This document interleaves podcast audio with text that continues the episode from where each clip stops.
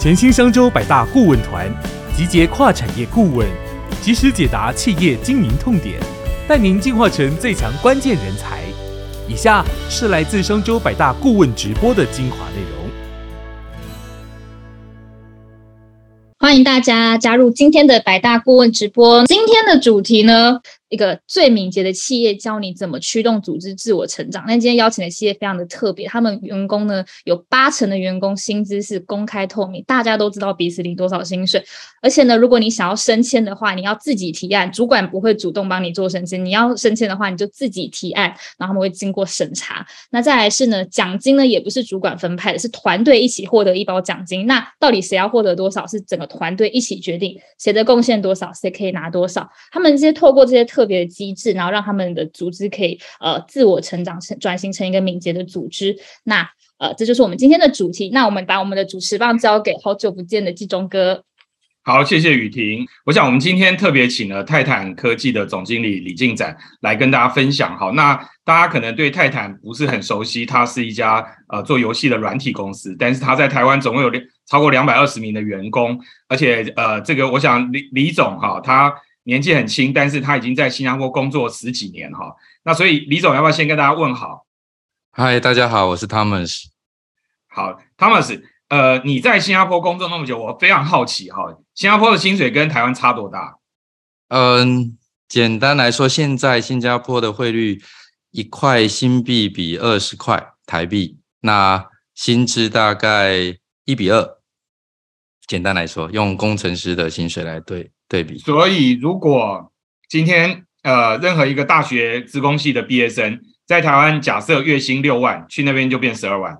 对，对，这也是我们目前今年招募新加坡啊大学毕业生资工资管相关科系的这个入门的薪资。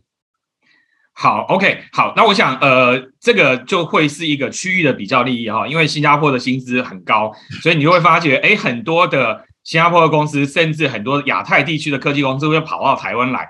那这个代表什么？各位，各位，你的公司也在做数位转型，你也需要 IT 的人员，你也需要资讯的人员。不好意思哦，不是你的同业在抢，不是你的台湾的厂商在跟你抢，是全亚洲的厂商都在跟你抢。而且在抢的过程里面呢，他们还用了敏捷的方法，让这些团队可以留下来。所以，我们一定要知己知彼，哈。所以今天来上课的同学，哈，大家一定要知道，去亚洲到底发生了什么事，外面到底发生了什么事，然后我们再来看看我们自己的制度要怎么调整。好，所以我想我们今天就特别请李总来分享他们公司的一些经验，然后他们怎么看敏捷。因为我想敏捷大家都一直在谈这件事情，可是怎么样叫做敏捷，然后怎么做，是不是请李总开始？泰坦科技去年在台湾出的这本书叫《经由蓝海》。那出这本书的初衷，主要也是因为在过去八年之间的敏捷转型，获得了一些小小的成就。那很多台湾的企业朋友们也来，经常来问我说：“他们傻，那我要怎么做转型？他们傻，那我在转型的时候，我要注意什么？”啊，不管是在社群的伙伴、企业的伙伴、一些啊企业的 CEO 老板们。然后我就在想说，甚至我们的内部伙伴们也在问说：“哎，那过去发生什么事情？过去怎么样带我们到到今天？”所以我们就把这样的这个学习的历程，把它写成一本故事书。所以这本书不是很多教条，这本书是一本故事书，集结了将近五十几个小故事，然后三十几个技术这个功能这些工具，然后让大家来一看说：“那如果我要做敏捷转型。”我好奇敏捷要怎么导入我的组织企业？那在这本书里面，你可以看到你在哪一个阶段的你自己。好，所以我把它称作为多重宇宙，因为每个人在不不同的时空背景，在每个不同的企业组织文化里面，都有自己的状态。所以适合我的，适合泰坦科技，适合新加坡泰坦科技，适合台湾的泰坦科技的，并不一定适合你，甚至。适合导入在台北的不一定适合导入在高雄，因为泰坦科技在新加坡、台北、台中、高雄都有办公室，所以不同区域的伙伴、不同的社会连结状态都会有不同的多重宇宙。好，那特别是今天来的伙伴们，不并不是都是软体界的伙伴，来自于各行各业，所以各行各业你在导入所谓的敏捷。这个两个字的时候，你到底是谈论的是敏捷管理，还是在谈论的是敏捷开发，还是在谈论的是敏捷思维？所以这个都这个多重组合的多重宇宙啊，我我在尝试在这里今天可以做一点点小小的拆解。那今天的重点就在里面的核心秘密叫做自组织团队，怎么去建立那个自组织团队？好，那泰坦科技呢？它就是一间软体代工厂。好，那我们的总公司在新加坡，那在新加坡呃接案，然后在台湾做软体开发。我们在新加坡有将近百位的伙伴，然后在台湾有两百多位。好，那在这也是显示出台湾的软体科技人才的的扎实跟人人才库的的精密。好，那泰坦科技因为导入敏捷之后，获得了很多。各界的肯定，最重要的几个包含的是新加坡的国家品质认证奖，还有台湾的啊玉山奖。那除了做软体开发之后，我们也做了一些软体的代理。我们只代理说我们用的软体，好的软体，然后推广给我们的好的朋友。那如果你企业里面需要一些软体导入的服务，或者是敏捷导入服务，也可以找我们做一些交流。我觉得最最大荣誉肯定就是这个 HR Asia 里面给我们的啊台湾最佳企业雇主奖。我们连续多年拿到了这个奖项。那简单来说说我自己好了，我我我是道地的台湾人。我在零六年加入泰坦科技，在新加坡待了十三年，在新加坡也获得了一些奖项。很荣幸，一八年回到台湾的时候，获得了百大经理人的肯定。那二零二一年也获得了国家品质奖、玉山奖的杰出呃领导人。那过去两年疫情期间，我在台湾留就留在台湾。然后学学习了一个很有趣的学习，叫做正念。透过正念学习减正念减压，我来发现说，正念这件事情可以让我更有觉察，然后更发现说，原来正念觉察自己跟敏捷的关系是如此的紧密。因为你要先觉察自己的状态，才能更了解环境周遭的这些情绪感受。那这这也是我们在导入敏捷的时候，回归到人的身上，在。人去理解说人与人之间的关系，这是很重要的事情。所以在学习敏学习正念之后呢，我开始去去探索我的五感觉察。我尝试去学喝茶，尝试去做空中瑜伽等等，这也是一种让自己的学习没有边界的一些学习的探索。那进入今天真正的主题，我直接告诉大家有三个重重点哦。那如果你是一间软体开发公司，你是工程师，你是专案经理，那其实，在谈敏捷的时候，你谈的应该是所谓的敏捷开发。那敏捷开发的好处呢，是可以让你从传统的客户交办走向市场导向。因为敏捷开发很在意的是从产品的产出之后获得市场回馈，然后持续的迭代，成为成就一个更好的产品。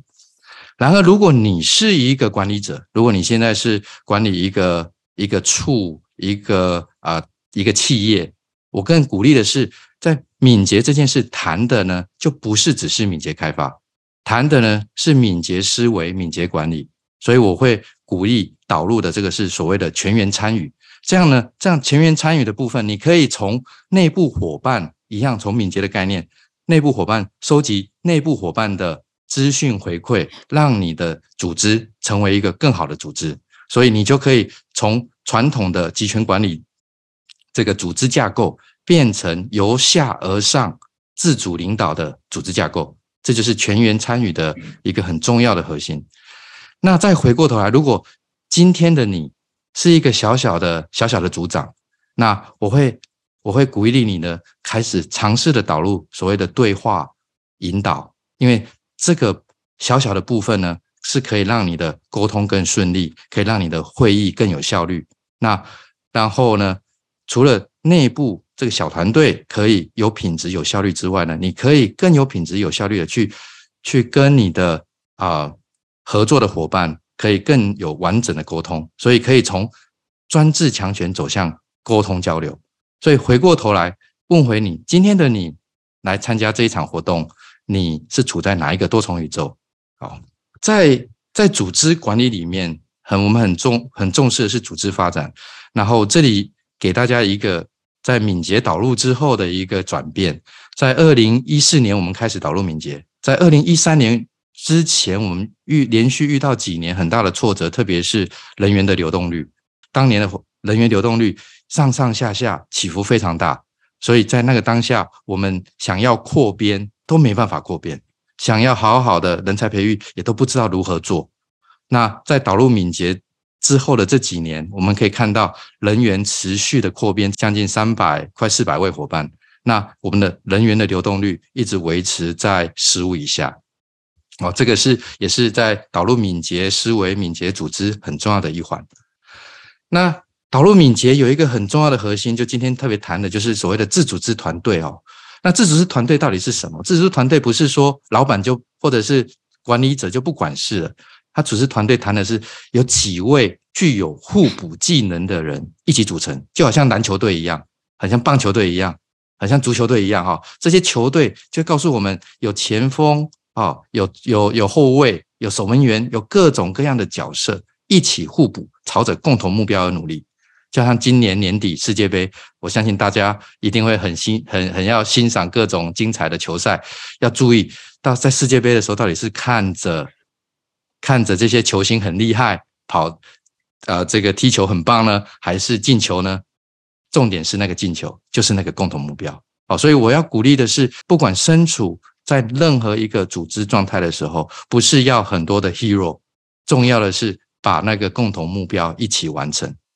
接着在组织管理里面呢，很重要的是，虽然说自组织，但很自组织里面呢还有很多工作啊，就好比人员、人力资源的这些盘点啊、招募啊、绩效管理等。所以自组织团队里面就不用管这些事情吗？没有，其实还是要仰赖很多中介管理层的。我相信今天来参加的伙伴，很多可能目前位阶都在中介管理。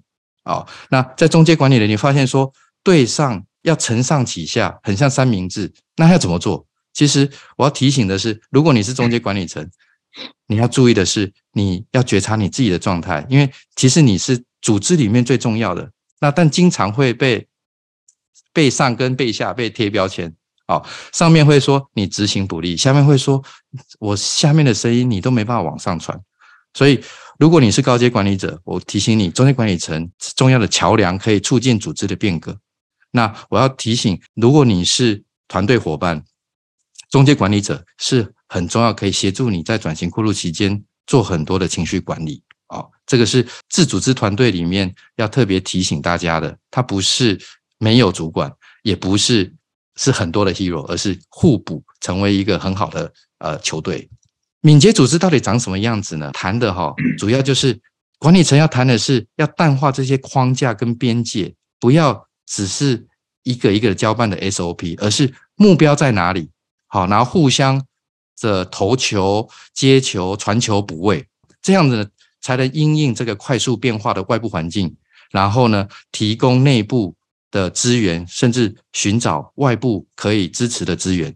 那怎么做呢？其实就是如何建立一个端到端可以当责的团队。所以，当你问你的团队，你现在没办法当责，大部分的状态都是因为你处理的事情只是在单点、局部，你没办法端到端的把事情做完。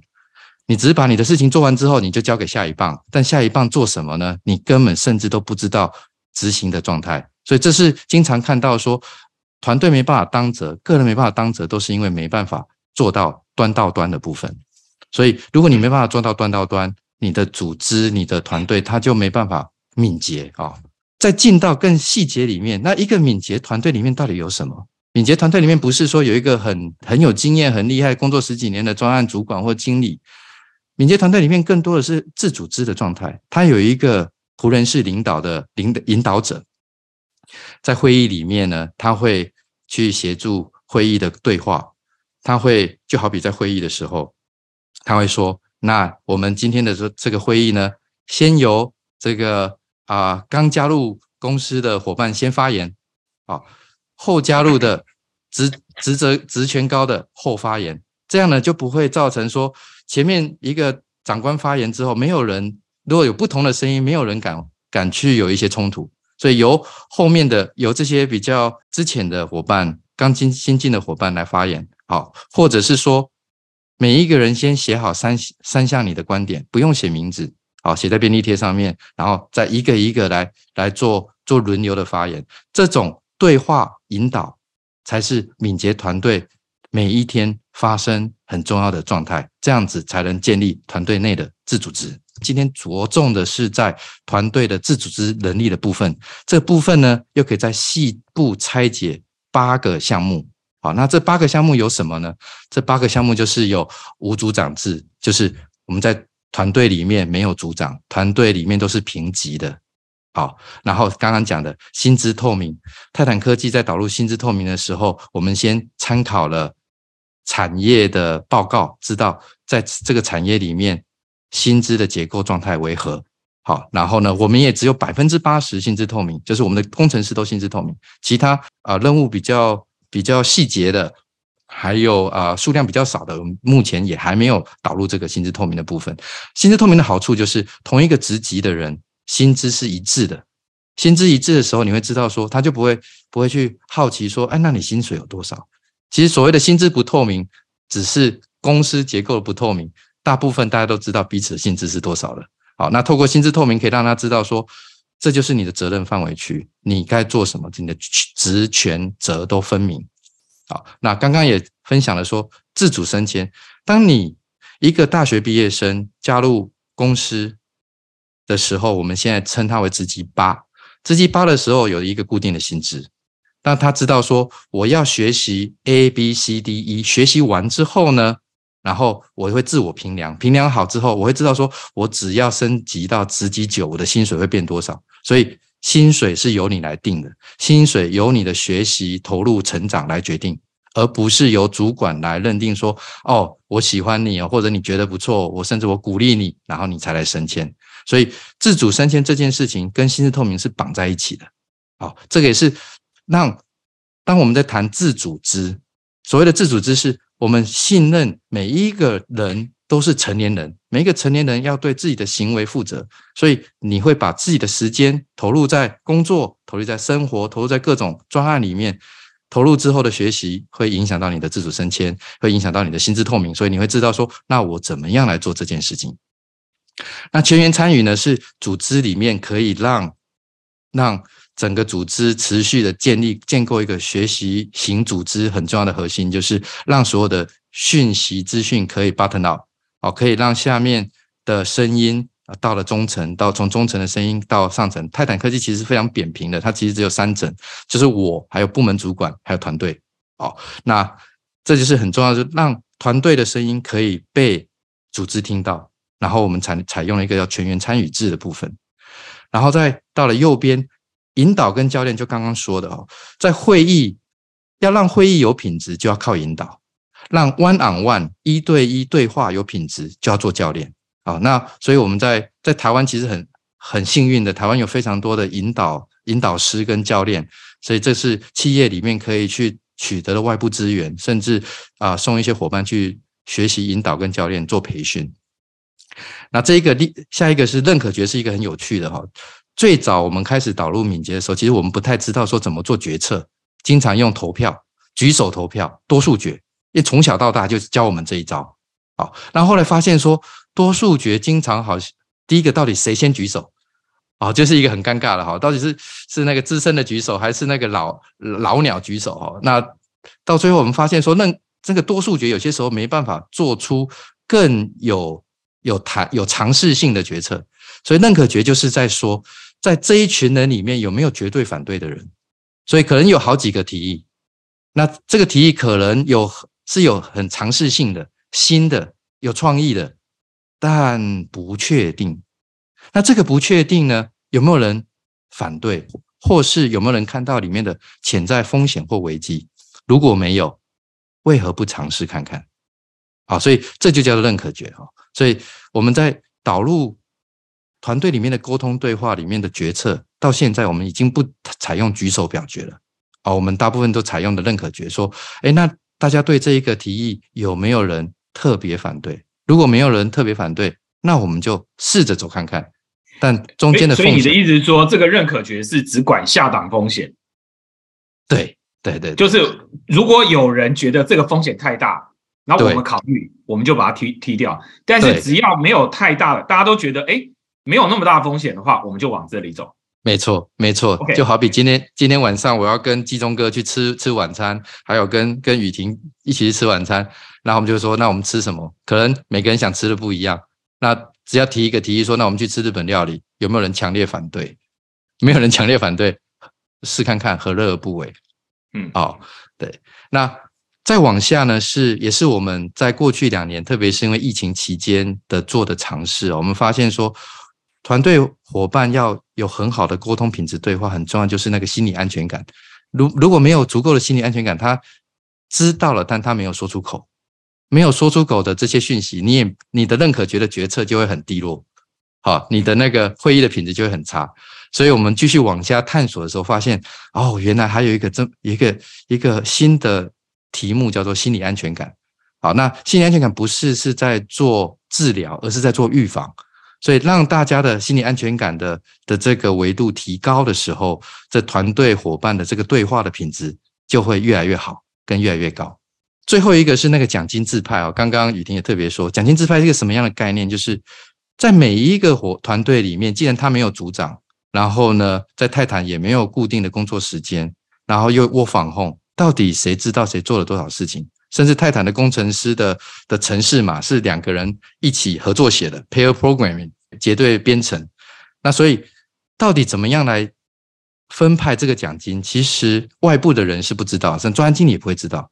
所以唯有团队里面透过沟通、引导、对话，才能知道说这一段期间、这半年期间我做了哪些事情。甚至有些事情是，有些人是协助团队做很多沟通啊，他并不是只是每天一直在做啊，他是那个接着剂，是那个很重要的影响者，很正向的影响者。所以透过这样对话沟通，让他们自己来治理奖金，到底每一个人要拿到多少百分比，这样子他们才会更考虑说，那我们一起去去达成目标。然后达成目标之后的这一个成果一起来分享，然后这个分享的过程中呢，由我们自己来决策谁拿多，谁拿少，谁拿多少百分比。好，这就是这八个很有趣我们的尝试。那我们在这再把这八个尝试做分类呢，其实可以把导入另外一个叫做权限矩阵。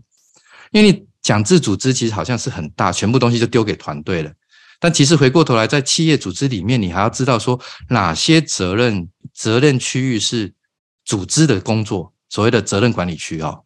那哪些工作是团队的责任？所以在权限矩阵里面，我们会看到是它有这两大分类。好，所以自组织团队我们会看到是主要会进到从主管管理进到自我管理，甚至到自我设计一点点。那最极致的当然可以到自我治理。好，那在这个状态下，我把他刚刚讲的这这四类呢，再做一个分解。如果你是团队的伙伴，或者是你是团队的组长，或者是部门主管，我会建议你可以尝试的，或者是不管你组织里面有没有导入敏捷或各种状态，引导教练、认可觉、心理安全感，这个适合各组织的运用啊。黄色的部分，很鼓励大家来使用。接着呢，如果你尝试想要做建构一个自组织团队，端到端可以让产让产品更有品质、更有效率的时候，自组织团队的这个实践啊，奖金制派跟无组长制是可以，你可以尝试的，这就是进阶版。啊，那如果你是一个企业的老板，啊，或者是一个处，你可以决策你的。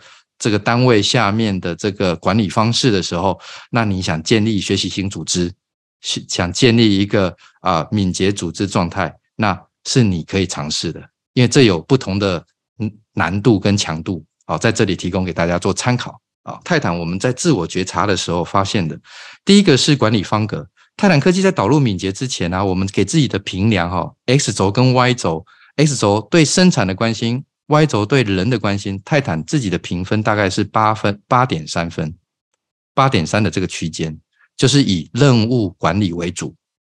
那在导入敏捷组织、敏捷管理、自组织之后呢，我们现在自我评量跟团队伙伴的自我的觉察，发现我们大概可以到八点七分。所以透过这张表，可以啊提供给今天的观众们来去思考说，那你现在所处的这个多重宇宙，你现在。是几分？里面没有好或坏，只是要觉察自己所处的环境为何。在还没导入敏捷的时候，组织呢都是由上而下，客户告诉啊专案经理做什么，专案你就告诉团队做什么，就只有告知、执行、落地、交办。那我们发现要做建立一个自组织的时候，很多部分你要慢慢从告知，然后进到去所谓的推销这些理念啊，推销这些要做什么、为何而战，然后邀请积极参与，接着再授权让伙伴们呃认同一起参与，这就到了授权的部分哦。所以理理解自己在什么样的状态是很重要的哈。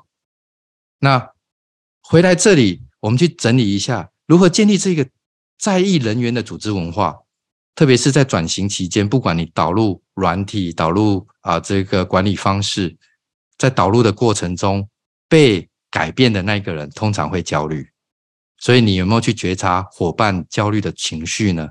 因为在台湾的社会企业里面很少谈情绪，甚至谈到情绪的时候会说这不是专业，但回过头来。我们都是人呐，生而为人有情绪，这情绪要被理解，所以我们会认为说，组织如果在转型期间可以去识别群体的情绪，甚至一些无意识的举动的时候，可以让这个组织文化更增强，可以让这个啊导入的品质更精进啊。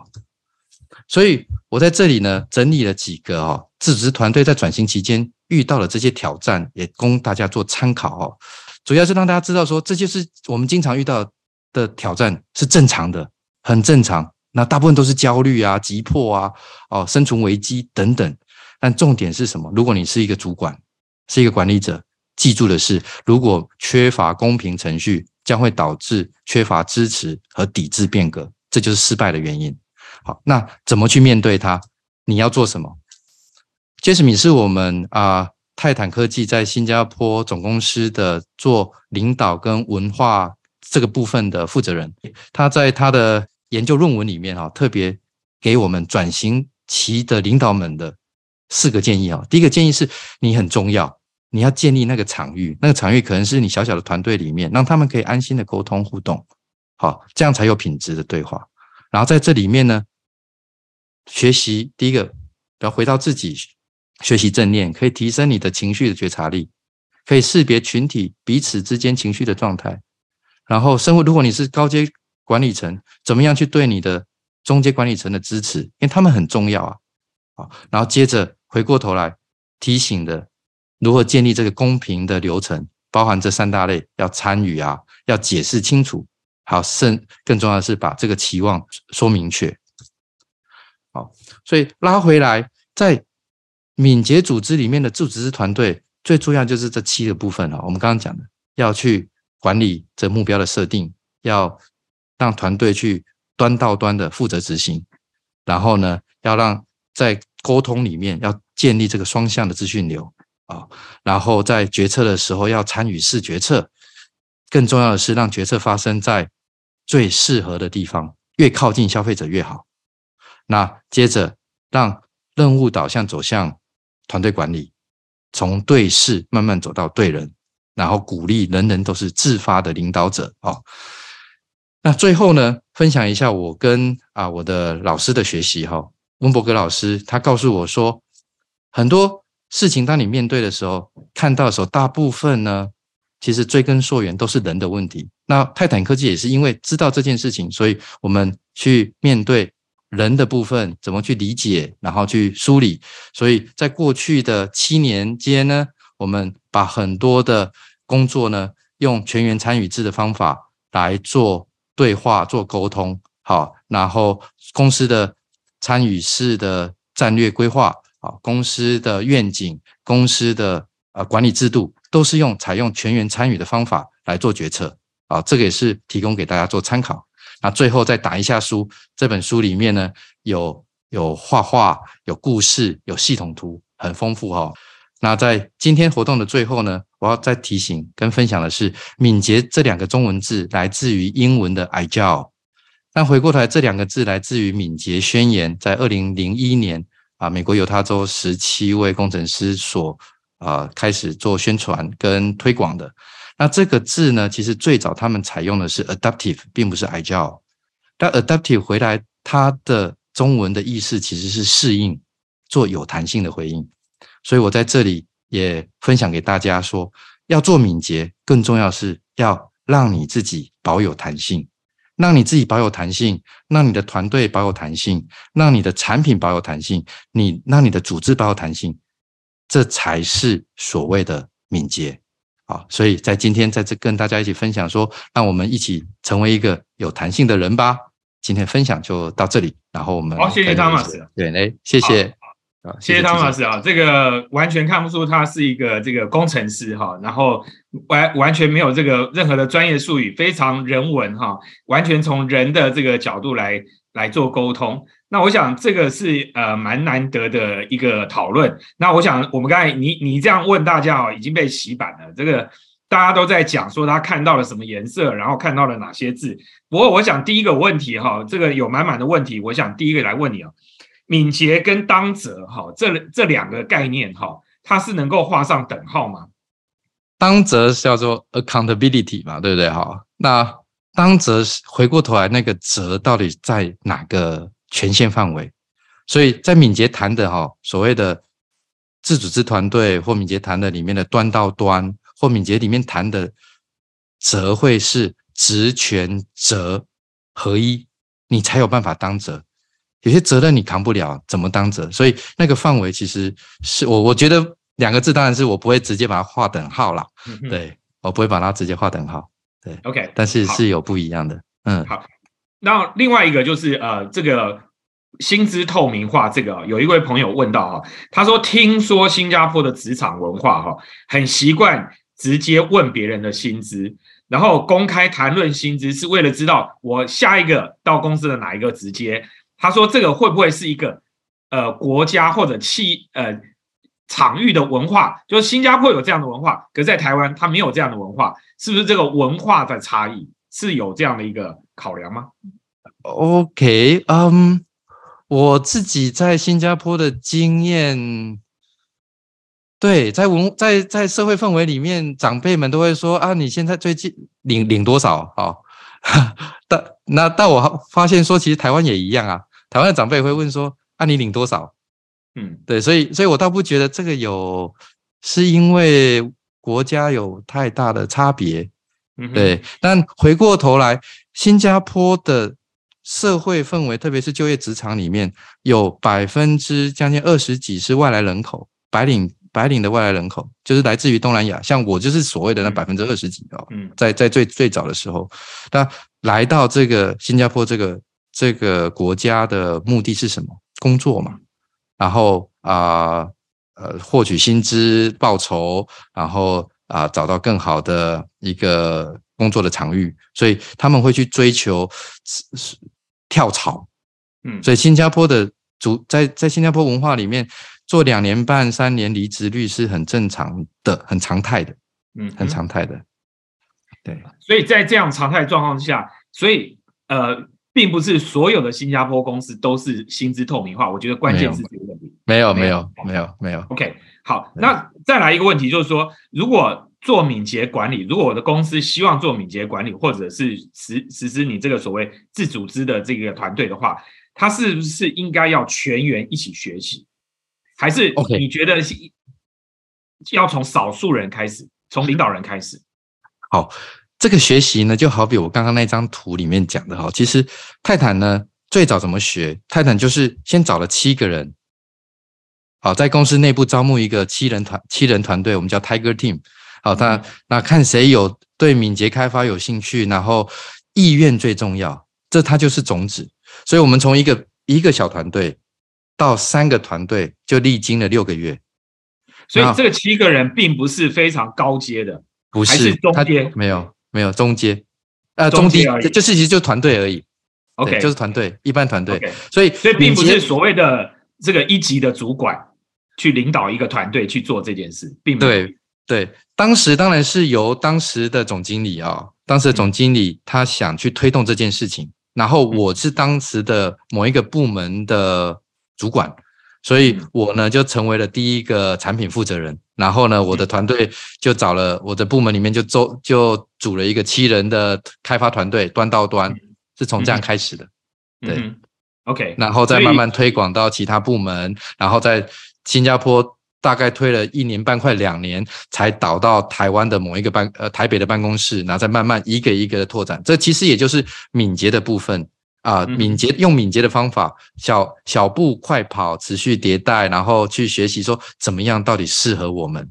OK，所以就简单说，你把敏捷管理也当一个敏捷的产品的开发，是这样去操作，然后慢慢的形成这个自组织的文化。对对好，那这边还有朋友问到，要进入泰坦有没有什么条件啊？啊、就是到到一零四去，呃，我们我招募很多工程师啦。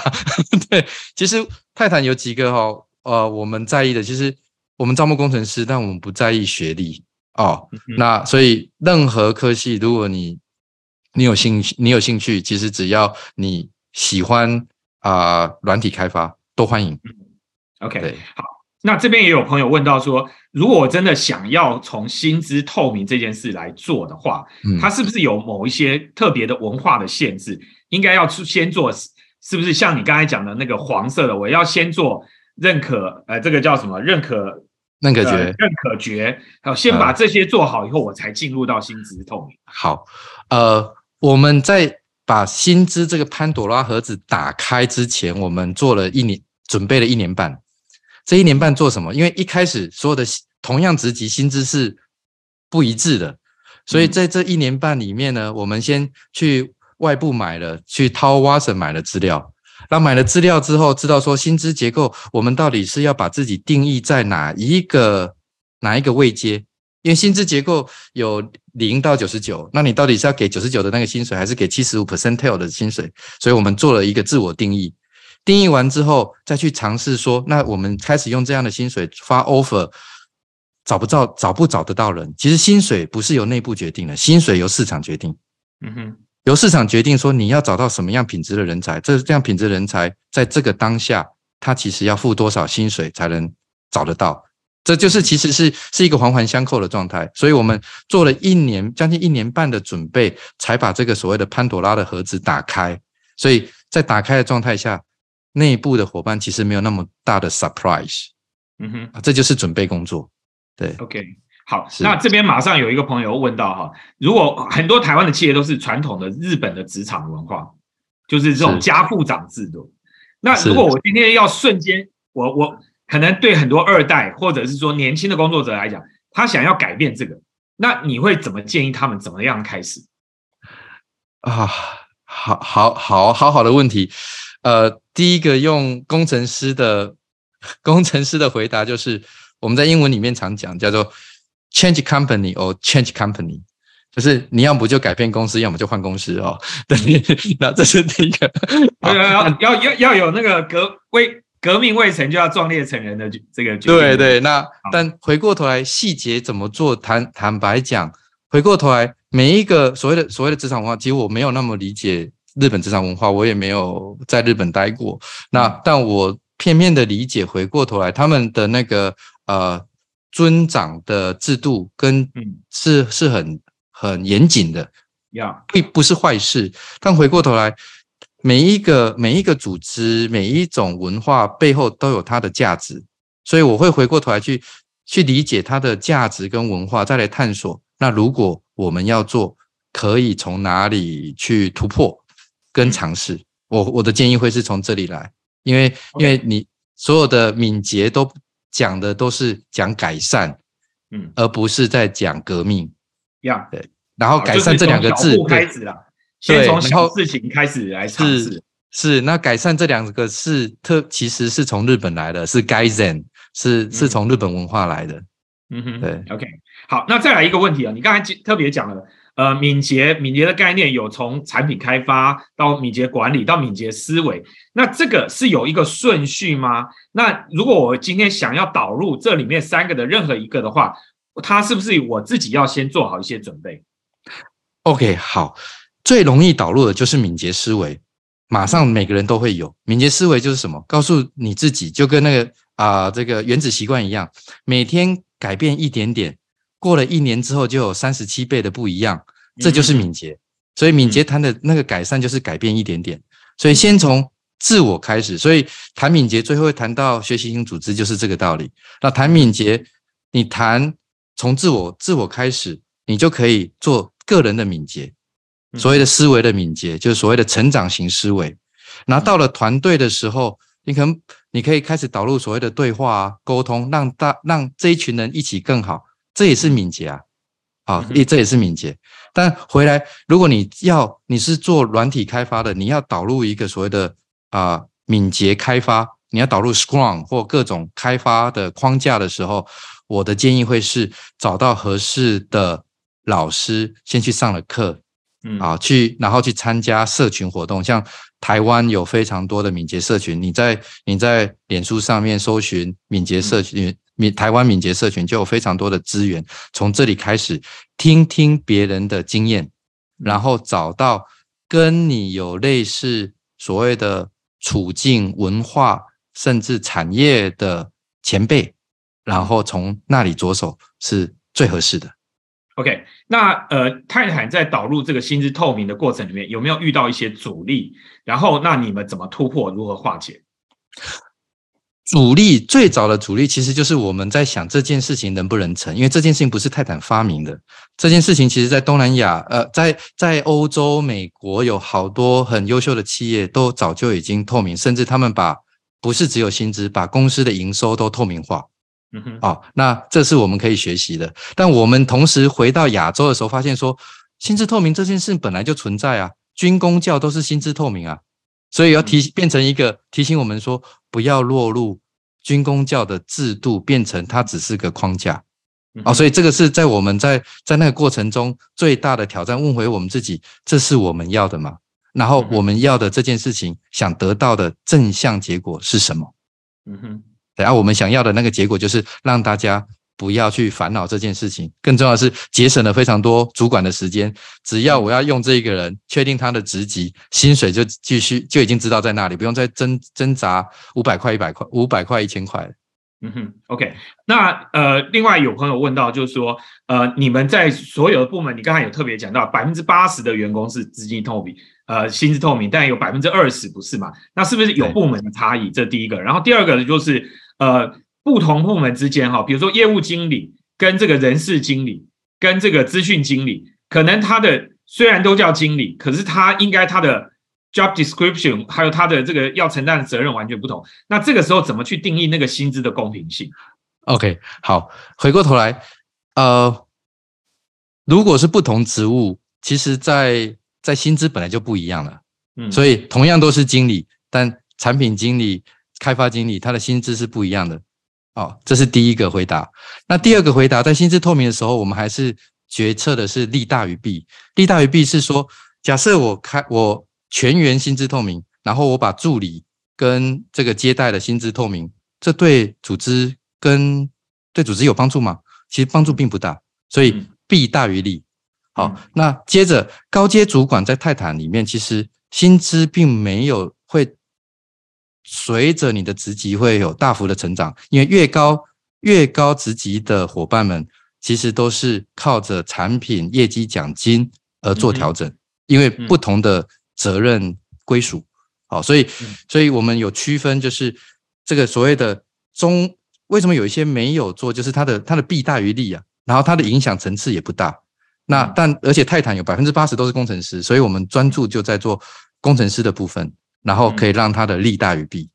嗯哼，OK，好，那再来一个问题是说，呃，很多的绩效考核哈、像比如说我们现在很多公司用 KPI 啦或 OKR，那不知道你们是不是也还是有用这些呃用这些呃绩效的一些管理制度？OK，在泰坦我们啊、有几个层级哈，第一个层级就是组织层级的部分，我们设定 KPI，好倒也没有导用导入 OKR，但其实 KPI 的概念其实跟 OKR 相去不远，都是在设定目标，让对，然后最重要是透过 KPI 来对齐目标，嗯。知道组织在意的是什么，所以每一年我都从组织部分我会去设定一个组织的啊、呃目标，这个目目标的 KPI 可能包可能是某些产品线的增长的幅度，然后设定一个 KPI。那这个增长幅度回过头来，每相对应的部门生产线怎么样去去支持达到这个达标？好，那到部门就会再继续落地到他们部门的 KPI。那当然有些部门因为是自组织团队，有些部门他们就采用 OKR 哈，所以啊，我们这个就我们就不不做任何的限制，在在部门以内的部门管理。好，那但回过头来，在细节到部门团队。怎么去对齐？更重要的是，我们在软体开发里面，特别是敏捷里面，会有不同的所谓的 Spring Goal，就是每一次短冲的目标，商业目标有没有达成？商业目标就是盈利有没有提高啊？哦，然后这个这个啊，这个生产的这个浪费有没有减低啊？好，然后这个啊问题的解决速度、客户满意度等等。啊，甚至人员的部分，人员的流动率是不是维持在一个稳定的品质？这个在在的是都是很重要的所谓的相对应的指标。啊，所以整个对齐下来啊，我们就是采还是目前还是采用 KPI 的部分来做管理。OK，好，那再来一个问题是说，呃，你现在在做这个奖金自派的时候，哈，那有关这个有没有一些客观的依据？然后，那尤其这种内部在做钱的沟通的时候，它有没有一些配套的机制？OK，好，奖金的部分呢，我我可以我可以讲几个他们奖金分派的方式哦，在一个分配到团队里面，大概就是一会根据奖奖金奖金的来源来自于公司的营收获利，获利之后呢？我们我们开玩笑说，公司会抽税嘛，哦，会抽一点税之后留下来，就是每一个团队它的产品线的营收获利的部分。那获利部分呢，部门主管会根据根据这个啊产品开发的细节去做各个团队的比例分配。假设他有七个团队，这七个团队他可能不会除以七啊，他可能会做一个分派，所以 A 团队可能拿到了百分之十五，很多了。哦，然后第一个团队可能只拿到了一个百分之八的，这是个部门层级的分配，因为它的啊可能是研发研发类型的，可能是营运类型的，可能是啊持续在做啊生产类型的，都是不太一样的。好，那再到团队本身，团队本身他们的开发，他们的分派方法就会回来。我我们有分遇过几个状态，第一个，等一下，你部门层级的分派也是透明的，是吗？部门层级的部分由部门主管来做分派，但我的意思说，不同部门之间要分配的时候，大家也不会透明嘛？大家都知道不同，这个就没有，这没有，这没有透明，这没有透明，对，这没有透明，就是只有到团队这个部分。OK，OK，对，嗯，那到团队的部分，团队就会知道说我拿到了一个铺哦，啊，那这个铺哦里面让他再去说，哎，那我们有没有什么明确的指标是那？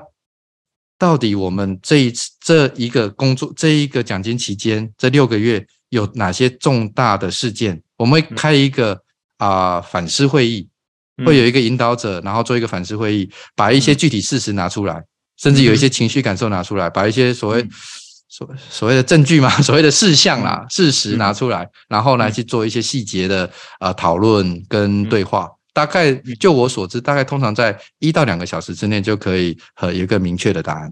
OK，好，那在这个自组织的决定哈，因为你每做一个决定，呃，它会不会有一些权限？那如果决定错了，这个决定最后发觉是错了，那到底谁谁谁要来出来面对，谁要来处理？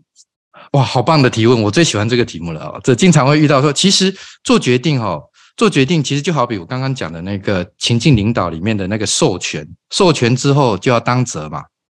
那这个当责就是，当如果你没有从小的部分开始让团队做决策，他其实不懂怎么做决策。嗯哼，所以这就是我们团队培养的方式。那在所以在敏捷里面谈的所谓的失败，是指哦，如果这个这个失败没有学习才叫失败。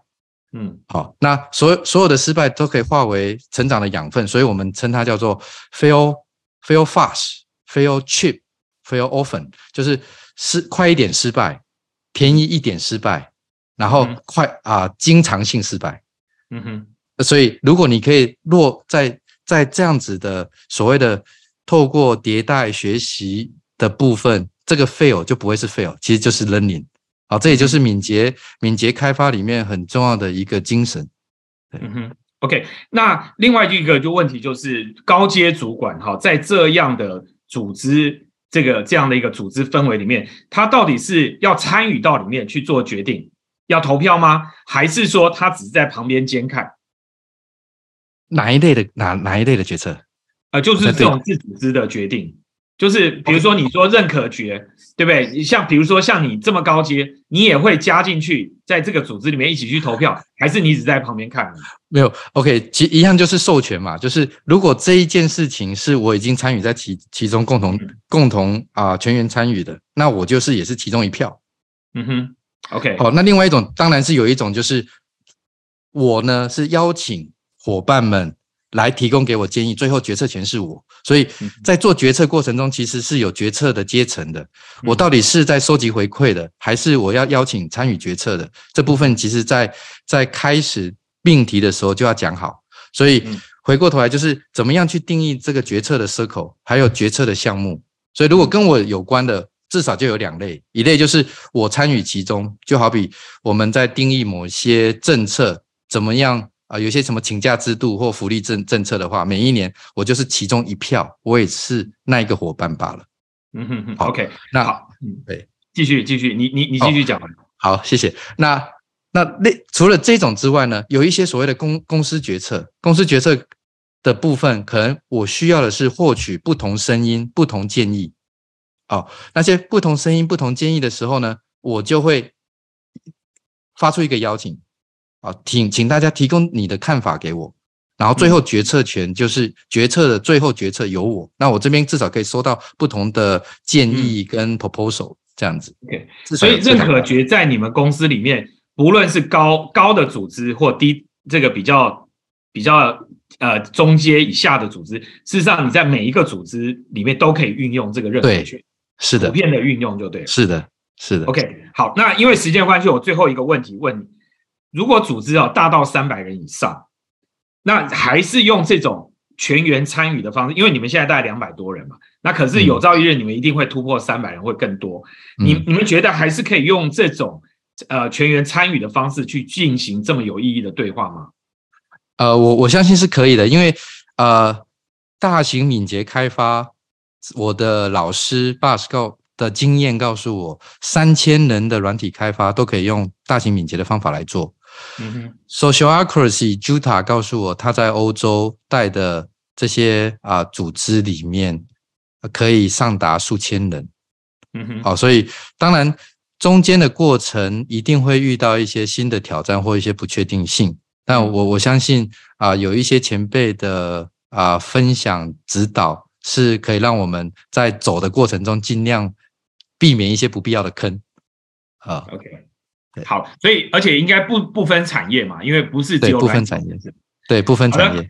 好，我想呃，还有一些问题没有办法马上回答，那我们会请汤马斯再跟大家回答，以后我们再呃回呃回应给大家。那谢谢大家今天的参与哦，我我大概才问了一半的问题，还有很多的问题，那也欢迎大家都来看这本书，好让让大家可以学习泰坦的这个呃自组织的一个管理，然后大家都可以学习这个敏捷的思维。好，我们把时间交给雨婷。再次感谢 Thomas，然后感谢季中哥，欢迎大家下周四持续锁定，谢谢大家，拜拜，拜拜，拜拜。